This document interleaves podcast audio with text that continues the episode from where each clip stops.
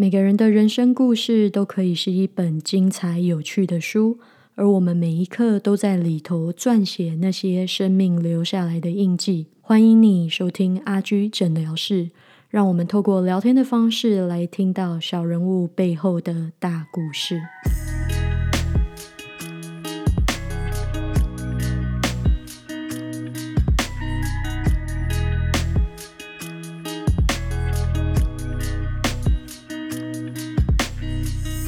欢迎大家回到阿居的学医学心笔记。今天的这个单元呢，是阿居的诊疗室。那如同我刚刚 intro 所说的，阿居的诊疗室呢，是希望能够可以采访一些我身边有趣的人跟有趣的事情。那今天呢，我就邀请到我一位朋友巧巧来参与我们今天的这一集单元。巧巧跟大家打一下招呼。Hello，大家好，我是巧巧。那巧巧跟我呢，应该算是高中同学吧？嗯，我们我们好像我们在高中其实交集比较少诶。对，我们高中就是跟一群人是熟悉的，但我们两个没有好好的接触过。为什么后来会变得接触的比较多啊？你记得吗？我们接触好像永远都是因为大家要出去，我们两个就跟着一起去。然后可能真的是稍微呃毕业了之后，反而会出去吃饭吃的比较多，然后就比较熟了。好像是这样子吧，我老实说我也不记得。认识是非常 random 的一个过程，很随机的一个过程了。今天呢，呃，为什么想要找巧巧来聊天，来聊一聊？就是我觉得他的工作呢。呃，蛮有趣的吧？跟我们分享你的工作是什么？我大学的时候读的可能就是生命科学、微生物之类的。然后，但是我大学结束之后的工作没有真的走上科研，也没有走上呃医疗，直接跟医疗相关的。我学了的是会计。或者像是金融比较类似的，但是在这个这十年真的有十年了，我可能一直都有在做家教。嗯，所以等一下，等一下，你说你一开始是读生命科学，然后后来又走到了金融，然后你又有教书，就是说你你你所涉域的领域其实很多哎。是，但是这三样。其实也有一个共通点啊，就是共通点是什么？我找不到。都是为别人解决问题啊，都是就是用很理智的方式来解决问题，你不觉得吗？嗯，就是哎，好像可以这么讲哎。对啊，就是我觉得我一直做的工作里面，好像没有太多感性或者就是需要情感上去解决问题的，我都是需要很理智很。快捷的解决别人的问题，嗯，所以这这这是你对自己的定义吗？可能是我做事的方式吧，就是我是一个很多大家都说我是一个那个 actor，就是看到问题就要立刻去改变它 add on 的人，就是来了事情我就要得得得得帮你解决掉那种，嗯。你喜你你享受于帮别人解决问题的这个过程。你现在的工作是主要的工作是金融行业嘛？就是跟商业有关的金融行业。然后你大学读的是生命科学，嗯。然后在这之中，你一直都有在教书，嗯。你的你的教书是什么样的形态？可以跟大家说一下吗？我的教书其实是大概在我高中毕业的最后一年。就开始了。我教书就是一对一的补习。那我我很好奇，就是你的正职是金融业，然后你你知道你知道有一句有一句话叫做斜杠吗？斜杠 slash 哦，OK，听懂。对，就是现在现在现在好像在台湾很流行，就是斜杠青年，意思就是说。这一个人，他可能有好几个身份，有好几个工作，有好几个不同的人生。然后，你你的你的这个工作的这个经验，就让我想到这件事情，因为你你自己有做过就是科学相关的研究方面、研究史方面的工作，然后呢，现在又在从事金融业，然后又从事教育业，所以就是一个 slash after 一个 slash 嘛，一个斜杠 after 另外一个斜杠。那我就很好奇，为什么为什么要这样子呢？为什么要把自己搞得这么的？哎，其实 问这个问题也蛮好笑的，因为我也是这样的人。我没事搞一个 podcast 干嘛？难怪我们是好朋友啊，就闲不下来的人。但我就我就想问你，为什么？你说真的，你你在金融业的薪水也不也够你用了，为什么还要再多兼这一份工作呢？嗯，就是有的时候觉得你做家教的时候，其实。你也看到蛮多你平时工作上不会接触到的人生百态，然后有的时候就觉得其实就是像看到别人的人生也很有趣的感觉。当然了，就是另外一部分也是我真的是还蛮喜欢那个真的把他教不从他不会教到他会的那个过程。但是我觉得更多的时候是看到人生百态，觉得蛮有趣的。你刚刚讲了两点，就是你喜欢教书这一件事情，你本身是你刚刚有说用理性的方式解决别人的问题，是一个你享受的过程。你所以你享受那一个把一个学生从不会教到会，然后另外一个你提的是看到人生百态。我很我很好奇是什么样的人生百态会让你。这么的投入在这件事情里面，就是有的时候，那学生或者学生的家长来找家教，那只有一个原因嘛，就是这个学生成绩不太好，或者成绩有问题了，要寻找帮助。嗯，但是呃，很多时候成绩不好只是一一个家庭问题，或者有的时候是这个小孩生活上遇到的问题露出来的一个。冰山上的一个小角角嘛，就是它是露出来的一个问题，但实际上真正的问题根本不在于成绩不好。所以有的时候教学生的过程，很可能有百分之六十的时间，你是真的在教那个真正的知识，把不会的搞懂；但是可能有百分之四十的时候，你是在教他做人。所以，所以在这样子的一个教学的过程中，你所扮演的角色，并不不只是知识上面的教学。还有很大的一部分是怎么去引导这个学生，在他可能所遇到的一些困境里面。嗯，你刚刚说看到人生百态，我很好奇的就是这些学生，你说他成绩不好只是其中的一个一个表现，他其实有更深层的问题。那可不可以说一下你看过哪一些更深层的问题？嗯，我看到过学生，就是他表现出来的就是不愿意去学校，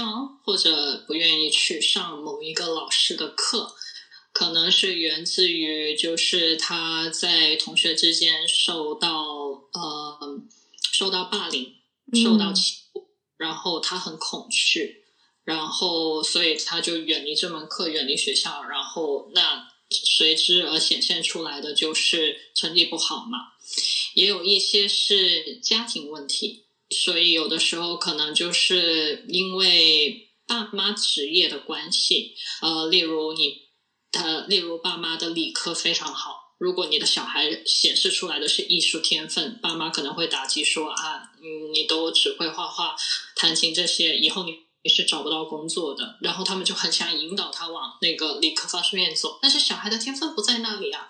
然后你越是这么引导，小孩就越有那种反叛心理，所以随之而来的就是我越不想学这门课，因为你逼迫我，你逼着我学。然后也有的是小孩子在，就是在成长的过程中，他可能被学校某一个老师或者某一些同学打击过他的自信。然后他就觉得说，我可能就是在数学上永远是个失败者了，我可能就是永远都读不好英文，我就是写不好作文了，因为过去的谁谁谁谁谁都是这么说我的，我好像没希望了，那怎么办？所以我看到的很多就是成绩不好，可能只是一个很短暂，或者就是就是所有问题里面最小的一个问题了。但是你看到的，就是觉得说，天哪，他都经历了什么？你就可以在。这一个很表象的成绩不好这件事情，所以父母请了家教。但是你看到了他背后更深层的含义。所以，当你看到这个含义的时候，你你自己是会想要去帮助，或者是去引导他们走出走出来的。是，当然当然会，因为。因为站在我的立场就是解决问题嘛，但是我很清楚，就是他成绩不好，如果是因为背后那些原因，不是你坐在那边陪他蹲三个小时，他就能学会的。很多更多的时候是他自己要明白这个问题在哪里，然后他需要可能不一定有办法解决，但是至少他心里要明白，他是有那个能力，他是有那个自信去面对这些问题的。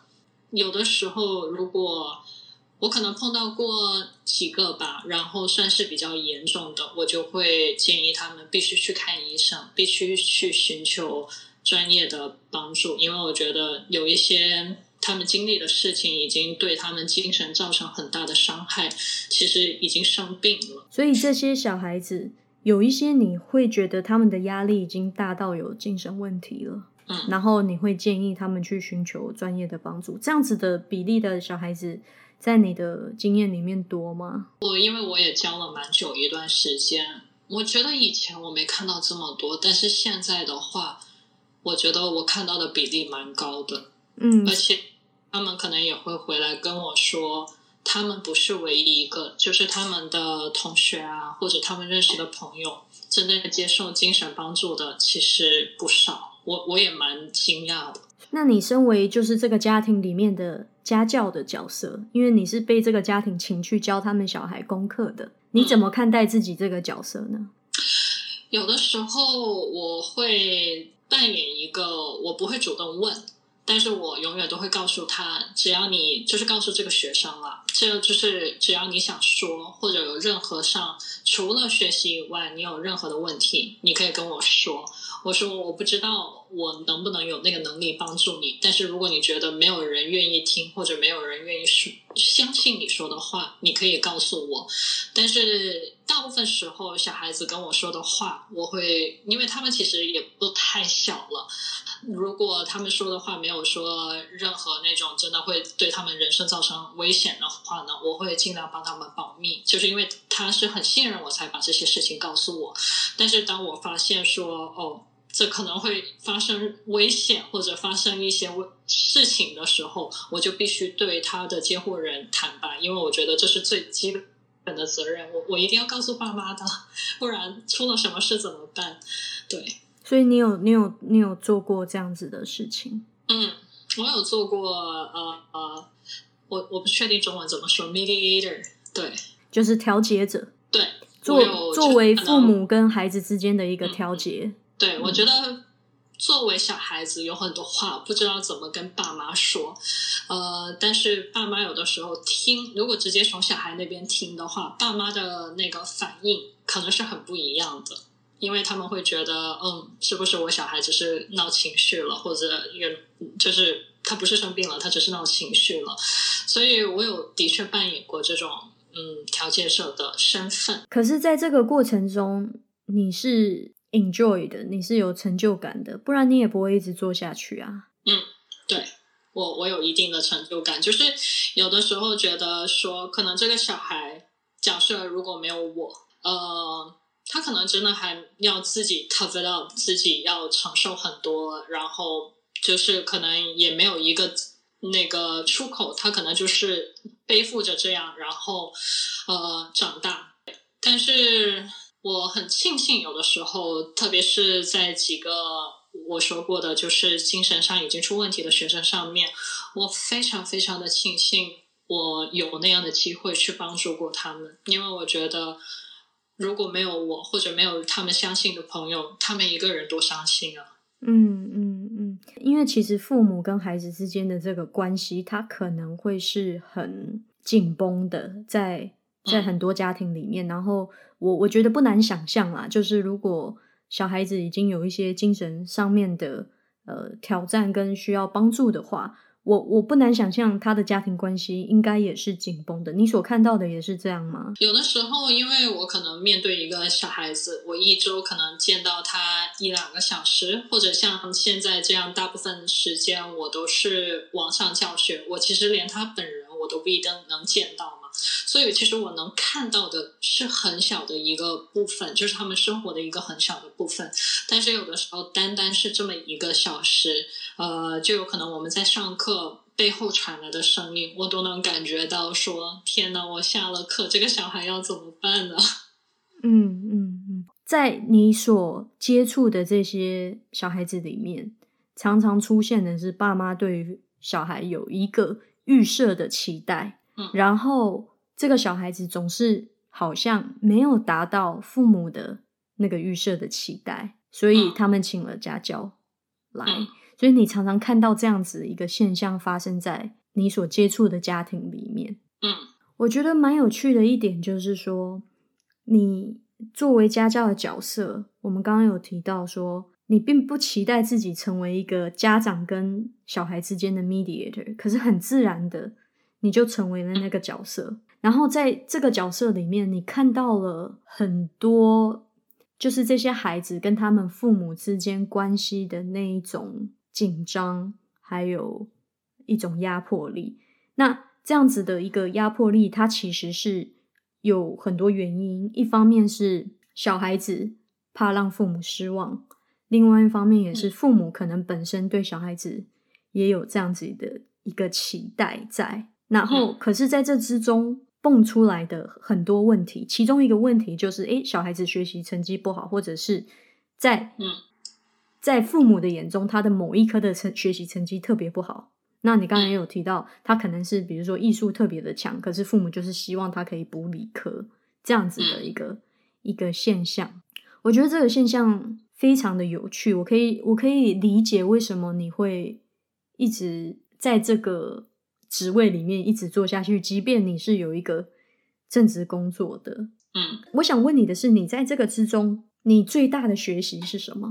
我觉得在这个当中最大的学习是，就是能让我看到以前的，但就当我自己是小孩的时候，就是我所惧怕的，或者我不知道怎么跟我自己爸妈沟通的，或者就是可能就是当你遇到问题，你你不想告诉爸妈的时候，你只要自己 tough it up，自己就想办法解决。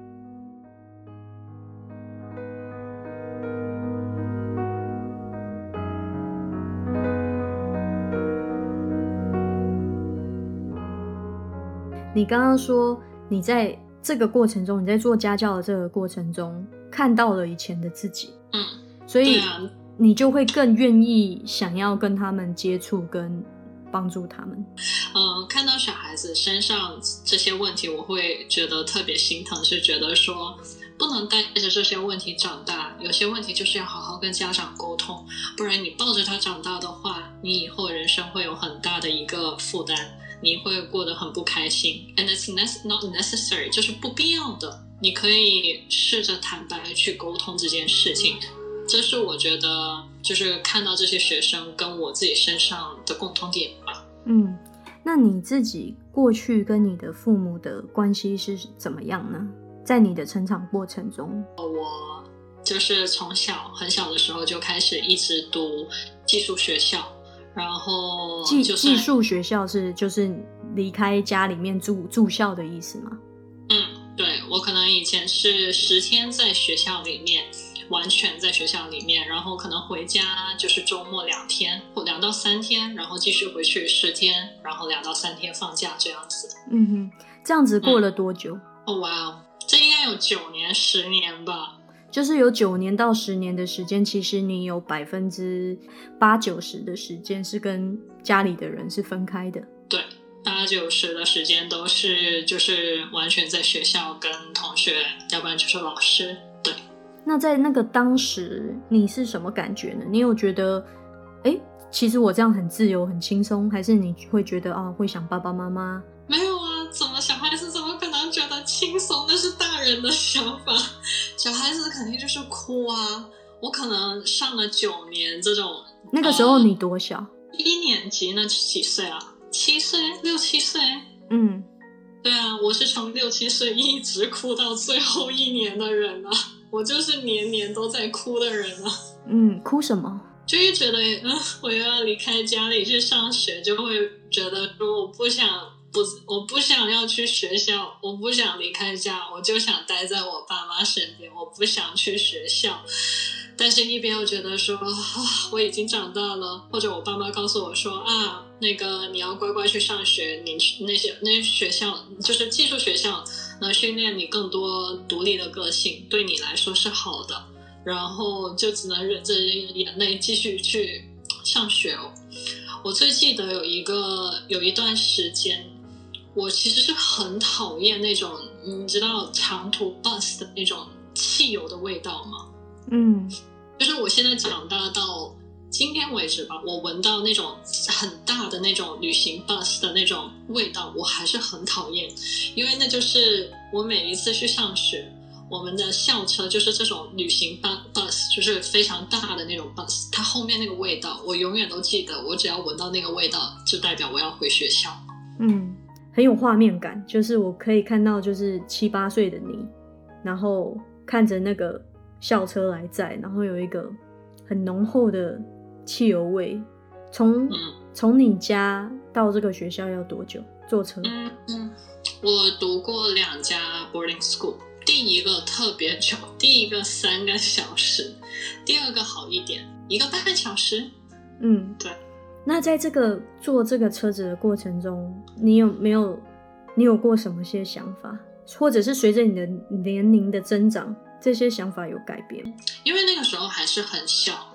那个时候坐 bus 的话，其实说实话，每一个小孩其实都在默默的哭，但是没有人敢哭出声音，因为只要有一个哭出声音，整辆车的人都可以嚎啕大哭，因为大家都是一样的。所以到今天为止的话，我觉得。有的时候啊，我一个人去，假如说是工作的关系或者干嘛，坐长途飞机坐太久的话，我也好想哭，也不知道为什么，就是闻到那种汽油的味道，就是就想到当初那种情境，就会觉得，嗯，好想哭。那你觉得如果可以重来一次，你会跟爸妈说我不要住 boarding school 吗？我好记得，我就是我爸妈第一次带我去第一家 boarding school 的时候，我最记得那个地方有一个好好玩的那种游乐场。然后我爸妈问了我一句，说你喜欢这个地方吗？天真的我就看着那个游乐场说，我喜欢。我不知道我是要去读书的。然后好了。上了一周的课，你你应该能可以想象一个六七岁的小孩被扔去学校十天，哭成终于哭完了那十天回家了，然后我爸妈再问我一句说你喜欢那个学校吗？我我肯定是说不喜欢。我最记得我妈那个时候，呃还怀着孕，就是怀着我弟弟，然后我妈说我现在怀着你弟弟，我实在没有时间去照顾你，你乖哦，你不要让爸妈太担心。我就永远都记得，很多时候我妈就是我要去上课的时候，我妈都说你要乖，不要让爸妈担心。所以就是每一次都哭，就像现在也一样，就是现在已经这么老了还想哭，但是就是不想去，但是也知道没有选择，就是跟爸妈坦白了，可能也选择，所以就乖乖去上学吧。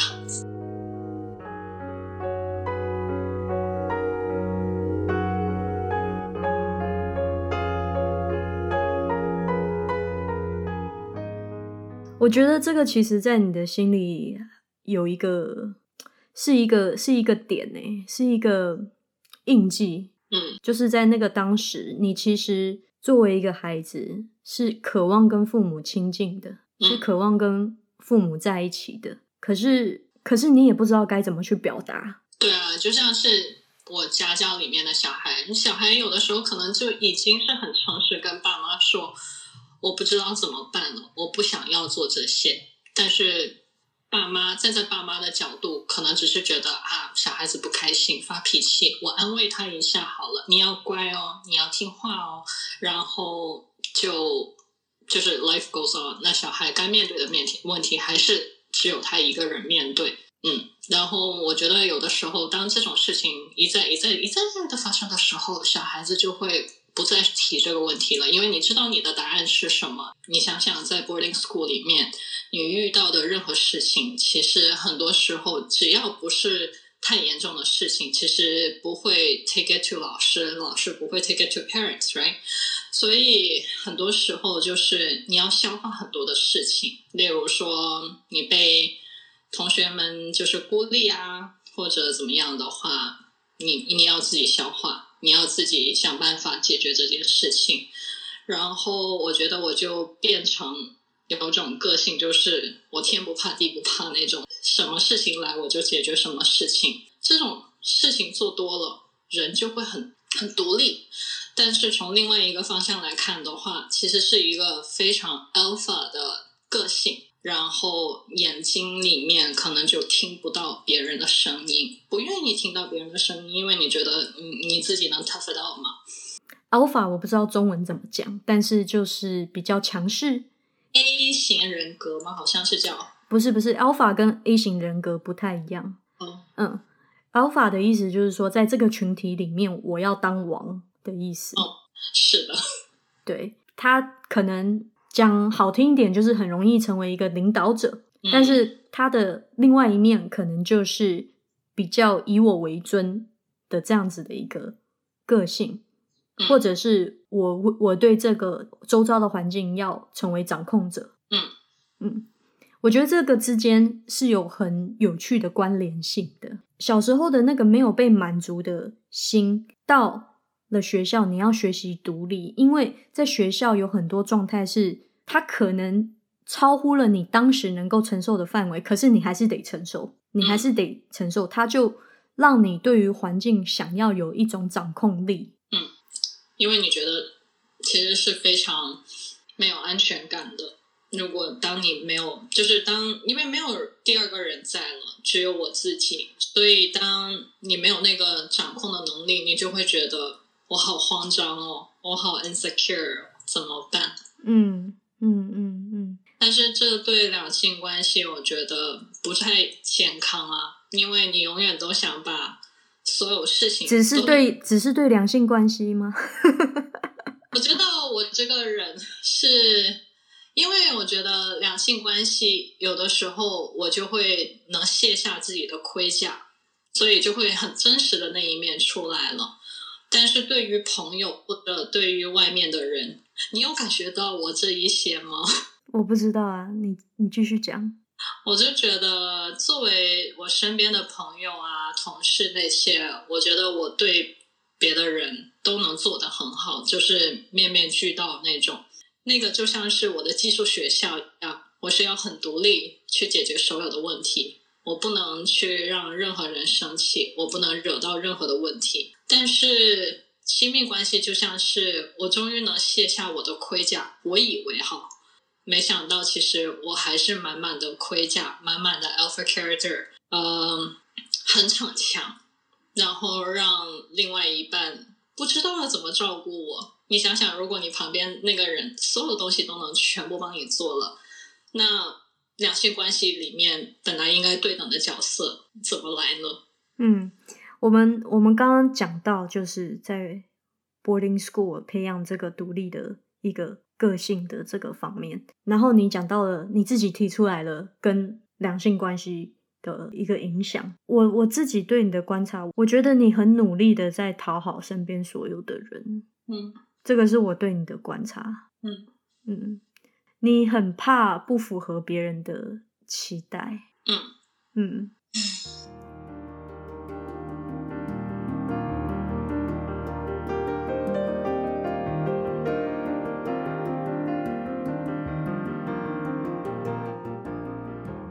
就像你说的，我有一点想要讨好身边所有的人，嗯，但是同时也有那种。我不知道怎么去示弱，因为我从来没有人能在我弱的时候帮助过我，嗯，所以就很逞强啊。但那不一定是好事。嗯嗯嗯。然后我们刚刚在聊天的时候，你有把亲密关系这件事情拿出来讲，就是说，因为在亲密关系里面，它就是一种示弱。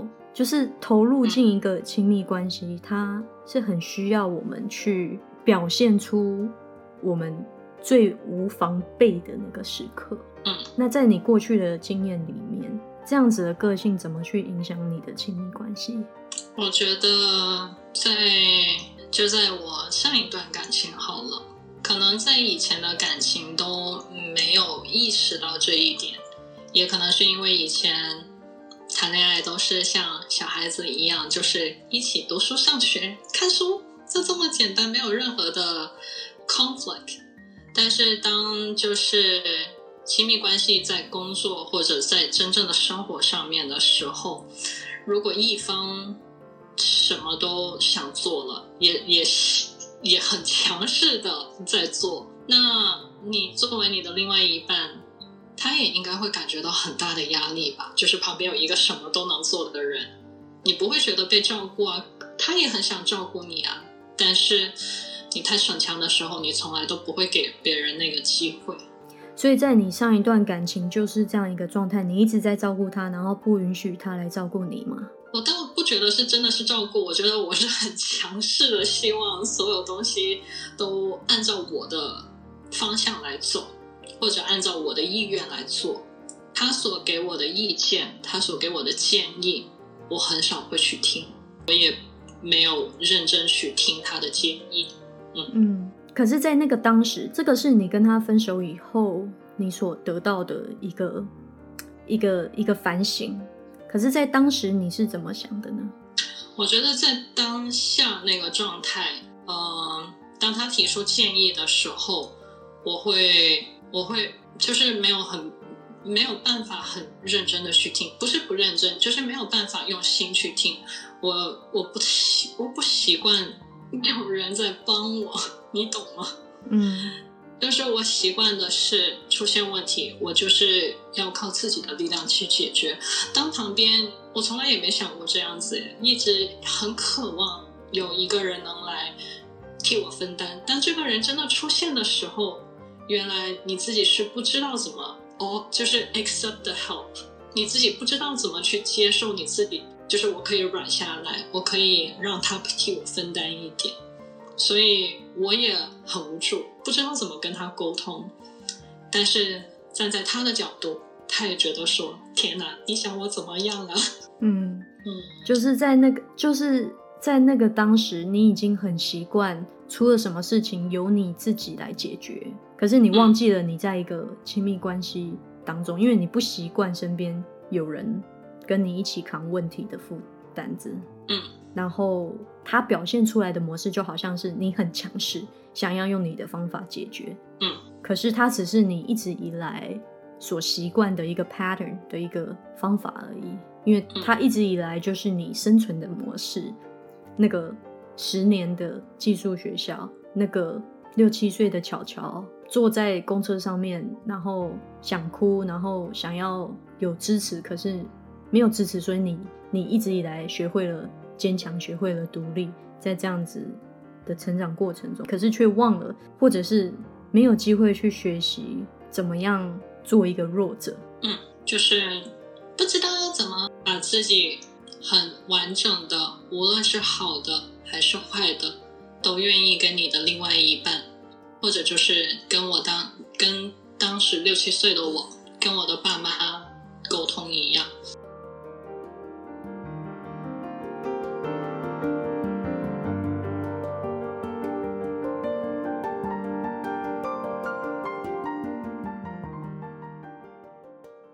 你在什么时候才突然意识到自己太独立的个性？因为你现在跟我所描述的，就是啊，你你你你了解到，就是啊，我当时太独立，我当时太 alpha，你嗯，我当时太强势，没有听他的想法。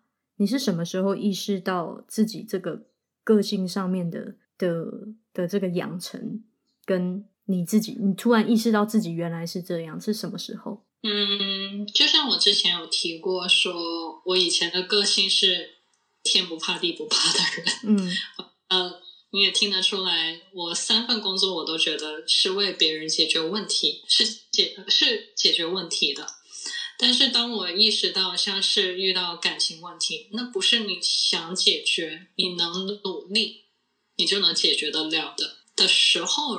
就在那个，我又觉得说，我我不知道再怎么去面对了，我我我也不知道怎么去解决了的时候，我才意识到，就是可能由头到尾这不是个问题，或者说不是个问题，但是问题在我自己的身上，我从来没有学会好好的跟自己的缺点、跟自己的逞强，好好面对他们，好好解决他们。也也不是解决，好好平衡他们，然后没就像你说的，我有点讨好性人格，我没有怎么学会怎么爱自己，take care 自己这些感觉，然后自己都没有办法好好爱自己，那怎么能兼顾去爱另外一半呢？嗯，我觉得这是一个很棒的经验呢，就是你经历前面这一段感情，因为如果没有他的出现。没有你们的分开，因为你已经一直以来很习惯，就是遇到问题去解决，遇到问题去解决，用你的方法去解决，因为一定有解决的方法。然后突然上一段的感情出现，你出现了一个哇，你解决不了的事情。嗯，他在这个过程中让你看到了你自己的样子。嗯。不然你都不知道哦，原来我是一个很爱解决问题的人，而且我还是只会用自己的方法去解决问题的人。嗯，我觉得是我一直都，虽然这件事情对我来说是打击很大的，嗯，但是我很感激，就是 我那一位 可怜的前男友，我还是觉得对他很抱歉的，但是我很感激他对我所有的耐心。对，嗯，或者就是 simply 给了我一个摔倒的机会，让我重新回去看过去所有一切，让我知道以后要怎么好好爱自己，好好就是平衡自己的逞强，自己的示弱，嗯，然后才能知道怎么去爱下一个人。他的出现是是一件很美好的事情。我觉得我们要感谢每一个前任，因为他们的出现让我们更看清了自己的样子。因为在亲密关系里面，那个它是一个完全没有 filter 的镜子，完全没有 filter 中文怎么讲啊？过滤？对，完全没有过滤。它是它是一个完全没有经过过滤的一片最纯净的镜子，在亲密关系里面，然后它突然让你看到了自己的样子。如果没有经历过跟他的这一份关系，跟最后的分开，可能我们都没有办法真正认识现在的这个自己。它是一个照镜子的一个过程，就是因为我们在亲密关系里面的这么的毫不设防，这么的赤裸，嗯，所以才能更看得清楚自己。你刚刚，你刚刚。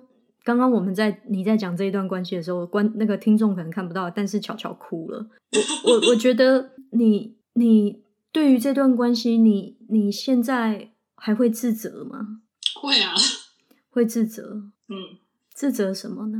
自责因为这下听得出来我哭了吧？自责因为自己没有处理好自己的问题而伤害一个。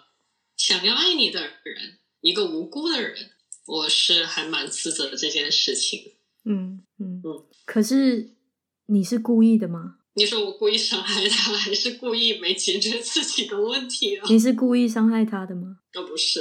对。如果我爱他，今天我就不坐在这边聊了。我就故意爱完了得了。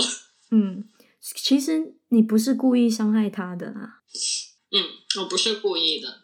你不是故意要伤害这个前任，嗯，或许他在这段感情中，他也学到了一些什么啊？就是在各种关系里面，我觉得带着自责继续走下去会太辛苦，因为你也不是故意的。我知道，我知道那种自责的感觉，因为我也有过。很多时候过不去的是我们自己，就是对方可能已经。雨过境迁了，他已经这件事情已经对他来说已经已经过去了。可是是我们一直在重复的惩罚自己，因为过不去那一份自责。其实这一份自责跟就是这一个不停的想要讨好别人的这个个性也是相关的，因为你觉得你让他失望了，嗯，或者是你让自己失望了，你不完美了，你你犯错了，所以就有一份自责的情绪。其实他还是，其实还是还是同一个点上。这件事情让我们来学习接受自己的不完美，跟学习接接受我们会有不坚强跟脆弱的时候。这一份自责，其实还是来自于达不到、没有达到期待。不管这个期待是你认为他对你的期待，或者是你对你与你自己的期待，是因为觉得没有达到期待，所以有自责。嗯，但是的确是那种，当你觉得说人家觉得你是这样。你 你你显示出来的那个弱点是这个样子的时候，的确会觉得，you know，像是我觉得我让他失望的那种感觉。那你所以一所以你你在别人面前希望维持某一种形象，然后可是当在亲密关系里面，当你真正卸下那些形象的时候，你又害怕让对方失望。嗯，所以其实你。是有一点害怕让别人看到最真实的你的自己的那个最脆弱的自己的。嗯，如果说你可以对那个六七岁的自己说一句话，然后对六七岁的那个时候你的爸妈说一句话，你会说什么？我觉得我可能会跟当时六七岁的乔乔说：“It's okay to, you know，就是回家跟爸妈说。”欺负我，不用想办法自己解决。嗯，也可以坦诚说，我不想上学，不是因为我不爱上学，是我真的很想留在家里面，或者说，其实我不想那么乖，不想那么听话。嗯，我待在你们身边当个不听话的小孩，但是我我我不是只闹事了，就是。我就想待在你们身边，我不想离开家里。嗯嗯，跟我爸妈说，这个有点难，因为我觉得说了，嗯，不一定会改变任何事情。我反而是觉得，我爸妈在我那个年纪，他们也是肯定有他们其他的 priority。才能才只能把我送，或者由他们的判断觉得那对我来说是最好的 outcome 才会送我去寄宿学校。我不觉得是他们做错了什么，或者做对了什么，他们在他能力所及的地方给予了我最好的 outcome。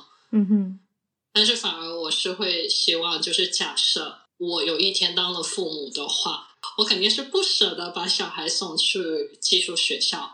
嗯，但是会希望一直告诉我的小孩，或者至少要做出来给我小孩感觉到，无论发生什么事，他都能很坦诚、很坦白的告诉我，无论是他做好了还是他做的不好，我也不希望说，呃，因为我爸妈让我太独立了，我要好好保护我的小孩，让他变小公主，我也觉得这样也不是对的。